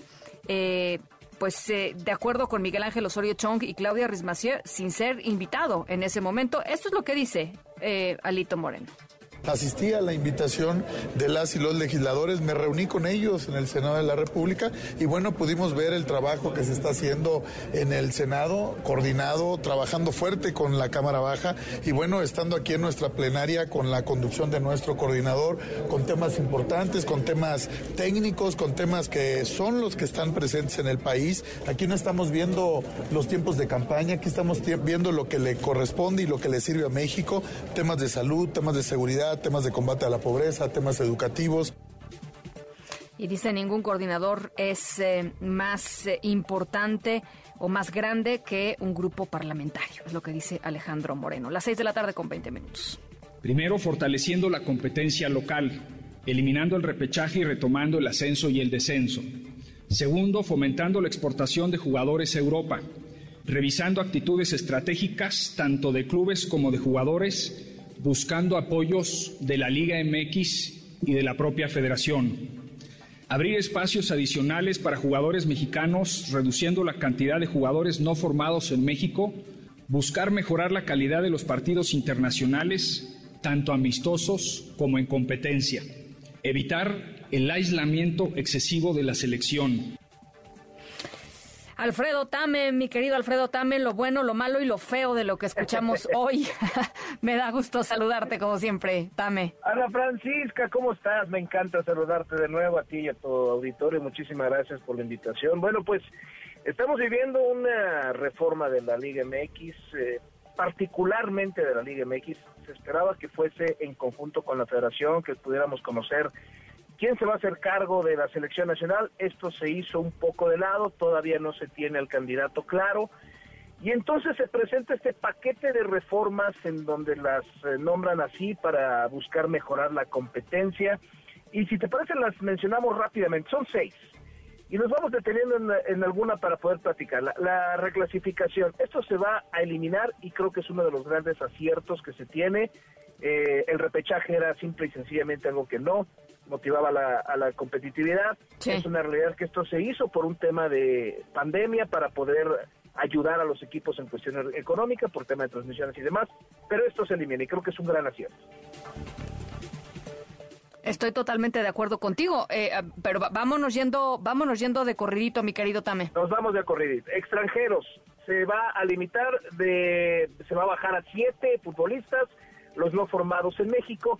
Esto francamente creo que es un poquito eh, politiquería, como dicen por ahí, no sé dónde lo he escuchado, pero me parece que esto tiene no tiene tanto fondo, honestamente. Ascenso y descenso, ojo, se habló de que se va a quitar, más no se dijo tal como en el repechaje que ya era un hecho que se quitaba. Cuidado, esto, es esto está muy claro, ¿eh? Se dijo que en mayo se presentaría la propuesta para eliminarlo. Esto quiere decir que todavía no está ni aceptado, ni tratado, ni llevado a cabo. Así que aguas, esto puede tener un giro todavía. La multipropiedad, de aquí al 2026 se buscará eliminar, la verdad es que lo veo muy complicado. El tema, el tema de nuevas reglas e incentivos, que se va a premiar al club con más puntos. Esto quiere decir que se va a crear un torneo nuevo, donde va a ser un torneo largo con dos liguillas y el equipo que cause y genere más puntos en la suma de los dos torneos va a ser un tercer campeón, no con una estrella, sino con un reconocimiento económico. Y la exportación de jugadores, que ahí sí creo que el señor Miquel Herrera le jugó un poquito al embajador porque quiso hablar de reformas que difícilmente se van a ver a través del fútbol. Pero estos son los, este es el paquete que presenta eh, Miquel Arreola junto con el ingeniero John de Luisa, que mucho habla de lo que está estancado, creo que mucho se habló de lo que quería escuchar la gente, pero realmente sustancial me parece que sí faltó. O sea, no, vas, no es el gran cambio que la gente esperaba del fútbol mexicano, algo que realmente revolucione eh, eh, el, el, panorama del fútbol mexicano o que por lo menos siente las bases para la revolución, no lo es. Los temas sí lo son, Ana Francisca, más no la forma. No se habló de formas, no se habló de contextualizar esto realmente, cómo se va a llevar a cabo. Insisto, el tema, por ejemplo, que la exportación de jugadores, pedir que en, España, en vez de que pase tanto tiempo para que se le dé la, nacionalidad a un futbolista mexicano, se baje a dos años, esto no lo puede hacer el fútbol. Esto no va a través del fútbol. Entonces, este tipo de cosas me parece que, pues sí, son las que queremos escuchar, pero no está, no está cómo se va a llevar a cabo. Lo del ascenso y descenso era necesario decir a partir del próximo torneo deja de existir, más bien se regresa el ascenso y el descenso claro, como claro. se dijo del repechaje y no se dijo eso. Entonces creo que sí hay cosas que se quedan ahí abiertas, pero mira, podemos ver las partes negativas o las partes positivas y creo que si nos enfocamos en lo negativo vamos a seguir dándonos de topes contra la pared. Vamos a pensar que lo que se propone tiene camino. Bueno, pues ahí está mi querido Alfredo Tame, que además deben de saber ustedes que nos están escuchando, que va a estar en la cobertura del Super Bowl. Este, y me da un enorme, enorme gusto. Te mereces todo ese éxito y mucho más, mi querido Tame. Qué linda eres, Ana Francisca. Gracias por mencionarlo y bueno, pues sí, con todo gusto los esperamos el 12 de febrero. Muchísimas gracias y te agradezco que lo hayas comentado. Te vamos a estar este, escuchando y echando porras, mi querido Alfredo Tame. Un abrazo. Otro de vuelta y de nuevo muchísimas gracias. Las seis con 25, vamos a la pausa rapidísimo, regresamos con muchísima más información. Estamos aquí en la tercera de MBS Noticias. Yo soy Ana Francisca Vega, no se vayan, volvemos. En un momento regresamos. Continúas escuchando a Ana Francisca Vega por MBS Noticias. Continúas escuchando a Ana Francisca Vega por MBS Noticias. 6 de la tarde con 27 minutos. Bueno, pues ya les decía, creo que vale la pena eh, hacer una pequeña pausa para eh, poder analizar con un poquito de detenimiento pues lo que ha sucedido en el tablero político en los últimos días, el surgimiento de una nueva iniciativa desde la sociedad civil que pretende decirle a las cúpulas de los partidos políticos, o bueno, por lo menos eso es lo que dice en papel, eh, tal y como sucedió a finales del año pasado con otro movimiento eh, eh, también de la sociedad civil, que pues que no todo se tiene que definir dentro de las propias cúpulas, particularmente las candidaturas eh, a la presidencia de la República del 2024. Y por otro lado, pues lo que vemos en las propias plenarias de Cámara de Diputados y senadores de los partidos políticos, creo que pues vale la pena echarle echarle un ojito. En la línea telefónica, Paula Sofía Vázquez, analista política. Me da muchísimo gusto siempre platicar contigo, Paula. Ana, ¿cómo estás? Igualmente. Oye, a ver, la pregunta que, con la que quiero arrancar es, eh, este, ¿te parece que los partidos políticos, eh, o quizá es demasiado eh, pues generalizar y, y, ponerlos a todos en el mismo costal, pero ¿escucharán a la sociedad civil en este proceso, Paula? Apuntas muy bien como en el contexto, que yo lo que estoy viendo es como una disonancia entre este tipo de ejercicios como el que se presentó ayer, en el que se le da visibilidad a la sociedad civil y a las iniciativas de la sociedad civil para construir pues propuestas de cara a pues el futuro electoral que viene y por el otro lado unas plenarias que siguen eh, pues, yendo más o menos por el mismo camino de siempre, ¿no? Sí. Unas plenarias donde estamos viendo pasarelas de futuros presidenciables, unas plenarias donde estamos viendo pues una agenda legislativa que camina por otro lado, en el que no se están tomando en consideración precisamente las cosas que tendrían que estar sobre la mesa, ¿no? O sea, yo ahí la, la primera cosa que yo diría es qué buena onda que quieran incorporar a la sociedad civil en estos asuntos, pero pues el futuro es ahorita, ¿no? O sea, nos quedan todavía tres periodos de sesiones muy largos en los donde hay un montón de propuestas de la sociedad civil que se podrían ya incorporar y que tampoco estamos viendo incorporadas, ¿no? Y estamos viendo como aplanadas en la agenda legislativa. Entonces, pues me parece muy bien. La segunda, pues es que la sociedad civil lleva estando políticamente activa desde siempre. Creo que eh, este sexenio ha sido muy desafortunado para el activismo y para las organizaciones de la sociedad civil desde muchos frentes. Ha sido un sexenio muy duro, primero porque se han, han tenido desde el poder pues una avalancha de descrédito, ¿no? Desde quién las financia, cuáles son sus disque oscuros intereses, se ha desestimado pues el trabajo que hacen y a todas, ¿eh? O sea, no no importa si es la organización más fifí o la organización más de campo, la verdad es que en un tema de descrédito, en un tema de ataque muy frontal desde el gobierno la han pasado mal. Y del otro tema también es pues financiero. Eh, las reformas que se han pasado en este sexenio pues han han sido muy lesivas en temas fiscales, en temas de apoyo, en temas en los que se ha desincentivado mucho, pues, este, robustecer a la sociedad civil. Me parece muy, me parece, a mí me parece muy bien, o sea, que haya más sociedad civil, que haya mucha sociedad civil. Ahora, esto me parece que incluso por las personalidades que, que lo convocan y quienes eh, hicieron los discursos, etcétera, me parece que no es tanto sociedad civil, sino partidos políticos convocando a la sociedad civil y pues qué parte del partido político está convocando a la sociedad civil y ese esa parte del partido político, pues qué tanta relevancia tiene a la hora de imponer la agenda. Me parece que son cosas que tenemos que considerar. Ahora, eh, eh, un segundo punto tiene que ver con, y, ya lo, y ya lo iremos viendo, o sea, coincido contigo, iremos viendo si efectivamente las, eh, las cúpulas partidistas van a poder incorporar de alguna manera pues voces de la sociedad civil, genuinamente quiero decir, ¿no? Voces de la sociedad civil en la toma de decisiones. O si se van a aferrar, como lo han hecho en muchas ocasiones, a sus pequeños este, cotos de poder, los lleve a donde los lleve, ¿no? Que seguramente los llevará al fracaso pues, pero los lleve a donde los lleve.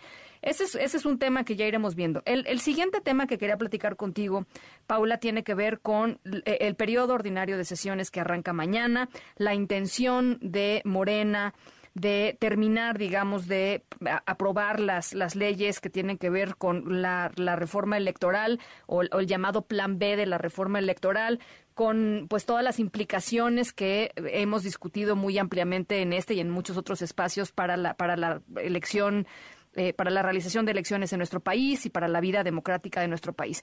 Eh, ¿Cómo ves tú moviéndose esas fichas, eh, tomando en cuenta pues lo que se viene, que será muy intenso de elecciones y de proceso electoral para el 2024? Eh, hay, hay, quienes ven pues un futuro absolutamente negro diciendo eh, van a destruir el INE y hay quienes dicen no, vamos viendo, está, ahí está la Suprema Corte de Justicia para parar ciertas cosas eh, y más bien eh, se está planteando, digamos, desde el poder un escenario en donde puedan eh, acusar eh, a los partidos políticos en el 2024, a la oposición en el 2024, si es que las cosas no salen como ellos quieren que salgan. ¿Tú, tú dónde te paras, digamos? ¿Dónde lo ves? Yo eh, lo veo ahora sigue como las paletas manita que decían el futuro es incierto. este, creo que es inminente que se va a aprobar el plan B. O sea, creo que ahí sí ya estamos hablando de algo que es casi, o sea, a menos que pase de verdad una hecatombe, yo creo que vamos a tener un plan B. También creo que ese plan B va a terminar siendo corregido por la Suprema Corte de Justicia. Eh, espero, porque hay unas cosas que tienen pues clarísimos vicios de constitucionalidad donde no hay mucho hacia dónde hacerse o no debería de haber mucho espacio hacia dónde moverse. Y eh, la otra cosa que yo veo es eh, el juego, lo que es va a ser el laboratorio, ahora sí que en, en tiempo real de la elección, sobre todo del Estado de México, que creo que también va a influir a cómo se va a perfilar 2024. Y otra cosa que, que no debemos de soslayar, porque pues incluso con todo el plan B, la renovación de los consejeros electorales. Creo que esa va a ser otra otro gran punto de disputa en el que de hecho pues este sí es muy llamativo que siendo un proceso que generalmente y no digo que esté bien pero que generalmente se movía a través de cuotas en las que pues el partido en el poder o el partido mayoritario eh, cedía uno o dos espacios dependiendo del número de espacios que estuvieran jugando a la oposición pues ahorita por las declaraciones que hizo el secretario de gobernación parece que ellos no van por por ningún tipo de consenso ¿no? bueno, o sea, creo que creo que va a ser un lo que propuso él es claramente inconstitucional, ¿no? O sea, eso de la tómbola y no sé no hay manera de que eso suceda. Pero este sí parece que pues no va a ser no no van a salir fácil, porque pues ahí recordemos que salen con mayoría calificada.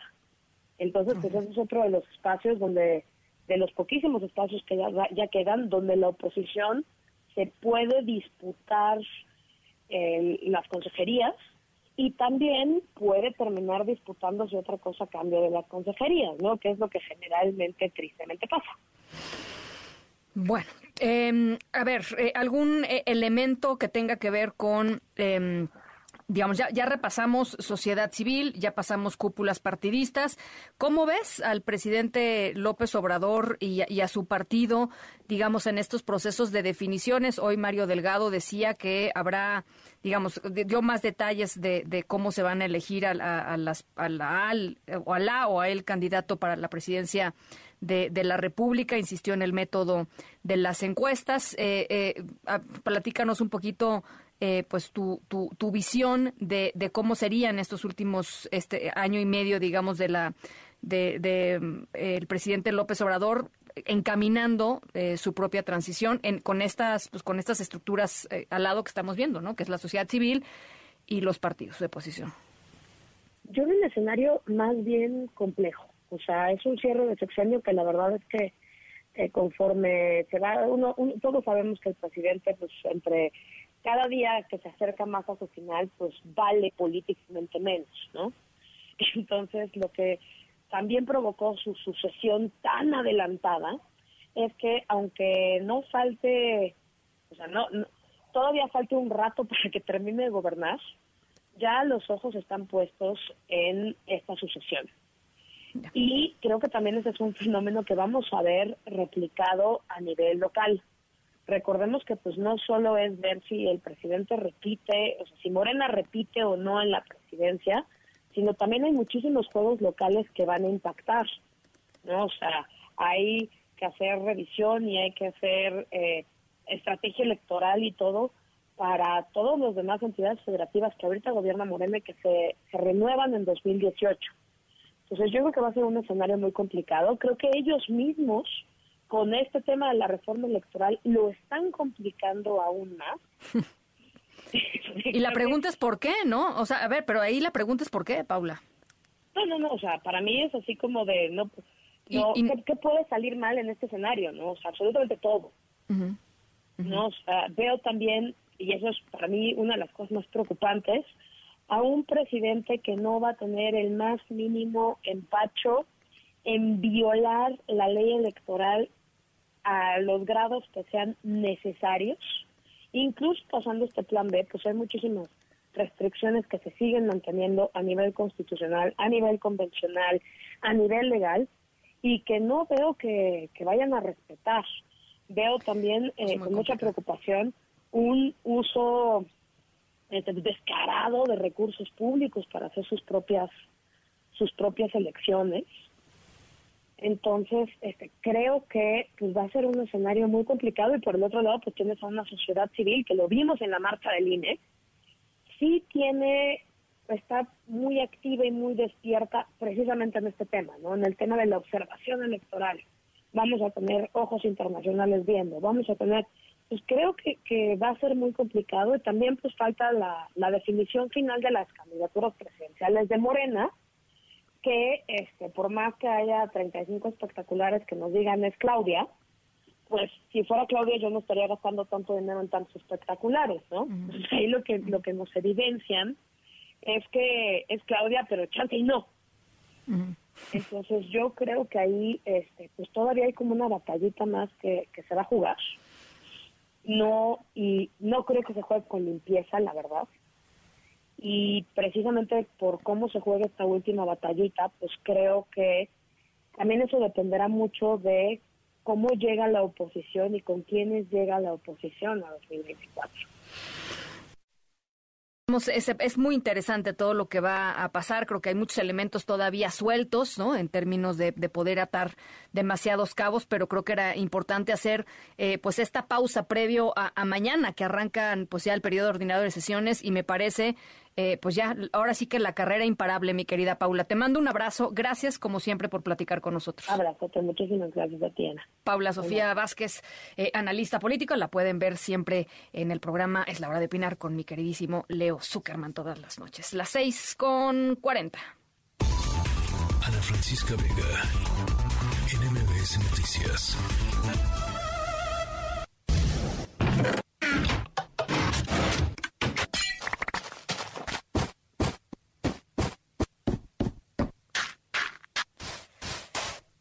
Bueno, estamos escuchando sonidos de Minecraft, un exitosísimo juego eh, que se puede jugar en prácticamente cualquier plataforma.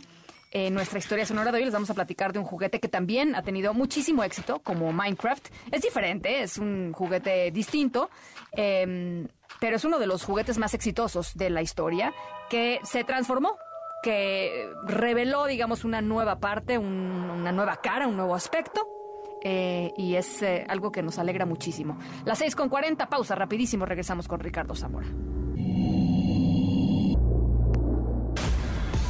En un momento regresamos. Continúas escuchando a Ana Francisca Vega por MPS Noticias. Continúas escuchando a Ana Francisca Vega por MPS Noticias.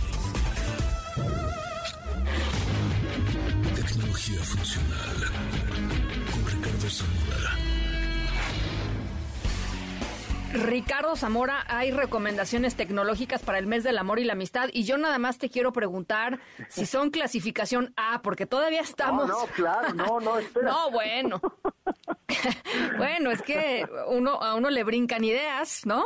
Eh, sí, sí, sí, yo sé, pero no, no, no. Todavía estamos en horario de, de donde hay niños en los coches, en fin, no lo sé. está muy justificada la pregunta, fíjate que no en, en esa posibilidad, pero no, la verdad es que, que pues digo, estamos cerrando hoy enero, ya estamos, si estamos pensando en regalar algo el día del amor y la amistad o durante el mes del amor y la amistad, pues la verdad es que estamos muy a tiempo. Y, y Ana, digamos que del lado de la tecnología, me dediqué a buscar tres opciones, tres regalos interesantes, divertidos, que puedan resolver algún problema que tenga nuestra pareja, ¿no? Es, eso sí le apostamos a que sean, de que tengan un componente de innovación, pero también de sorpresa, que, que, que, apostemos a que tal vez no lo tienen o no lo conocen siquiera, ¿no? Entonces, vamos a empezar tal vez con el menos económico, pero la verdad es que no son soluciones como para, o, o regalos para ni siquiera, ni romper el cochinito ni pedir préstamo a nadie, ¿no? Pero este tal vez sea uno de los más interesantes, especialmente útil para aquellas personas que siempre están buscando cómo eficientar su vida o cómo ahorrar el tiempo, ¿no? Entonces, esto que estamos, eh, eh, digamos, este producto que, que, que, pediría a las personas que están buscando qué regalar, revisen, tiene una forma de Y, se conoce como el cepillo Y, en inglés white brush, es un cepillo de dientes, pero lo interesante es que, pues, promete resolver la necesidad de aseo bucal en 10 segundos. Órale. Entonces, se trata, es muy parecido a que será ese protector bucal que utilizan los boxeadores, pero pues es el producto de Benjamin y Christophe, que son dos emprendedores franceses que dijeron, a ver, vamos a apostarle a esto, vamos a poner un cabezal justamente en forma como de protector bucal, lo que tiene 35 mil filamentos de nylon que permiten el cepillado simultáneo de todos los dientes, en lugar de hacerlo como lo hacemos hoy todos, si es uno manual o eléctrico, son 30 segundos por cuadrante, dos minutos por lavada de dientes, cuanto mínimo lo que se recomienda. Entonces dicen, a ver, nosotros seguimos todas las recomendaciones, hacer un, dispositivo que ofrezca una presión ni demasiado fuerte ni demasiado débil, una inclinación de 45 grados de las cerdas de nylon, un tipo de cepillado, o sea, en fin, como que revisaron todas las posibilidades y dijeron, vamos a hacer algo revolucionario. Entonces, es este cepillo de dientes, está bueno, promete resolver en 10 segundos. El segundo, la segunda opción de regalo muy en línea para aquellas personas que disfrutan mucho la música pero lo quieren hacer de una manera distinta. Y esto forma parte de una tendencia que está trayendo de vuelta Ana a los cassettes. En 1979, a los cassettes, o sea, no no oí mal, los cassettes. No, los cassettes, o sea, los es, cassettes. es la misma tendencia ahora con los centennials, esa búsqueda por experimentar tecnologías que no conocieron. Y sí, bueno, el, el Walkman, el primero fue del 79, lo dejaron de fabricar en el 2010, pero eh, este es una, digamos, un fenómeno que se va dando tanto por los artistas, que cada vez los artistas más populares no solamente lanzan sus grabaciones en formato digital y, en, y en vinil o acetato, sino también lo hacen en cassette. Entonces, por ejemplo, en Estados Unidos el año pasado se vendieron más de 306 eh, mil eh, copias, pero son cassettes ya grabados. Si tú le sumas la experiencia de las cintas vírgenes que te permiten hacer los famosísimos mixtapes, pues esto tiene mucha tiene mucha posibilidad. Entonces está bueno. hay unos ingleses que se llaman Ana We Are Rewind. Nosotros regresamos. Es el nombre de la empresa y del producto.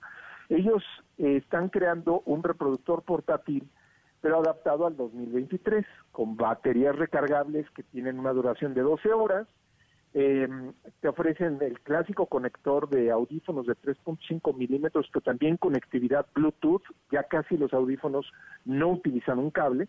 Entonces, adaptaron a los tiempos modernos el reproductor portátil de cassettes y se llama We Rewind. Me encanta. No conocía eso. sí, a ver, este, Para aquellas personas que toman muchas notas, ya sea porque están estudiando o les ayuda en su trabajo, hay un cuaderno de notas reutilizable que se llama Rocketbook. ¿No? Se trata de un cuaderno que en lugar de utilizar papel cuenta con unas páginas fabricadas con un compuesto plástico eh, basado en el poliéster y que es compatible con un tipo determinado de plumas. Pero lo que ocurre es que la experiencia para cualquier persona es muy similar a la que tienes hoy con un, una, un cuaderno de notas, una, digamos, donde tú estás haciendo tus notas día a día, común y corriente. Pero lo que hace especial este Rocketbook es que puedes digitalizar los apuntes con una app que tienen, en, te puedes echar en un minuto 100 páginas, es muy, muy rápido y te permite aprovechar cualquier servicio de nube que tal vez ya tienes contratado el día de hoy. Entonces, ¿quieres borrar tus notas? Simplemente con un trapito húmedo lo pasas y esta eh, pues libreta la puedes reutilizar cuantas veces se te ocurra. Entonces, pues entre... Es buenísimo, ese, ese, ese lo... no, no, no, diría que lo recomiendo yo, pero lo he usado y me gusta muchísimo. Es buenísimo. Y, son, muy económicos, Ana. Estamos hablando de un cuadernillo que la verdad es que no tiene... su precio, la verdad es que cuando lo vean en Internet no se van a sorprender. Pero esas serían pues tres recomendaciones tecnológicas que hacemos para cualquier persona que esté buscando regalos en este 14 de febrero. Eso, me gustó mucho. Este, y qué bueno que todas son clasificación A. Este, necesitaremos un programa como a las 10, diez y media de la noche para empezar a hablar de otras, otros temas. de otras cosas, de otros temas, de otros artefactos tecnológicos. Este, pero bueno, te mando un abrazo, mi querido Zamora. Este, que tengas, que tengas buena semana. Las seis con cincuenta, vamos a la pausa, regresamos con el final de nuestra historia sonora. Estamos en la tercera de MBS Noticias. Yo soy Ana Francisca Vega, no se vayan, volvemos. En un momento regresamos. Continúas escuchando a Ana Francisca Vega por MBS Noticias. Ya estamos de regreso. Ana Francisca Vega en MBS Noticias.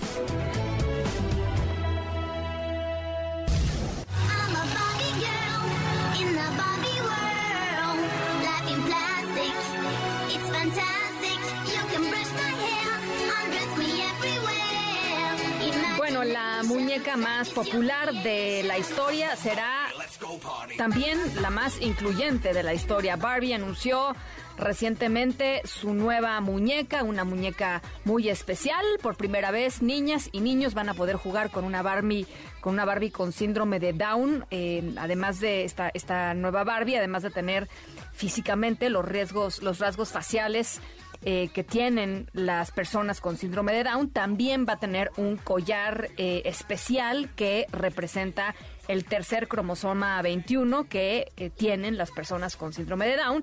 Van a, tiene además tobilleras ortopédicas, mucha gente con síndrome de Down que tiene problemas para, para caminar. esta nueva versión, esta Barbie Down, será parte de la línea Barbie Fashionista que es la línea más diversa y la más inclusiva de la marca, la más bonita también, debo decirlo. Em, eh, dentro de las muñecas que están en esta línea fashionista hay una Barbie en silla de ruedas, hay un Ken, un muñeco Ken con vitiligo, hay una Barbie con una prótesis ortopédica, además de que la línea cuenta con toda una diversidad de muñecas con todos los colores eh, de piel posibles y todos los estilos de cabello posibles. Eh, pues como somos los seres humanos, ¿no? Hay de todo. Ahora sí, literal, hay de todo en este planeta. La empresa Mattel, la que eh, crea estas Barbies, ha hecho énfasis en la importancia, pues esto, de que las niñas y los niños eh, compren sus juguetes y se sientan representados en los juguetes con los que juegan a diario. Eso es importantísimo para el buen desarrollo emocional de niñas, niños y niñas. Las seis de la tarde con 55 minutos. 56, ya, nos vamos. A nombre de todo el equipo de esta tercera emisión, muchísimas gracias por acompañarnos en esta tarde de martes. Yo soy Ana Francisca Vega, los dejo como siempre con Pamela Cerdeira. Cuídense mucho, pásenla muy bien y nos escuchamos mañana, miércoles primero de febrero, 5 de la tarde en punto. MBS Radio presentó Ana Francisca Vega, información para todos. MBS Noticias.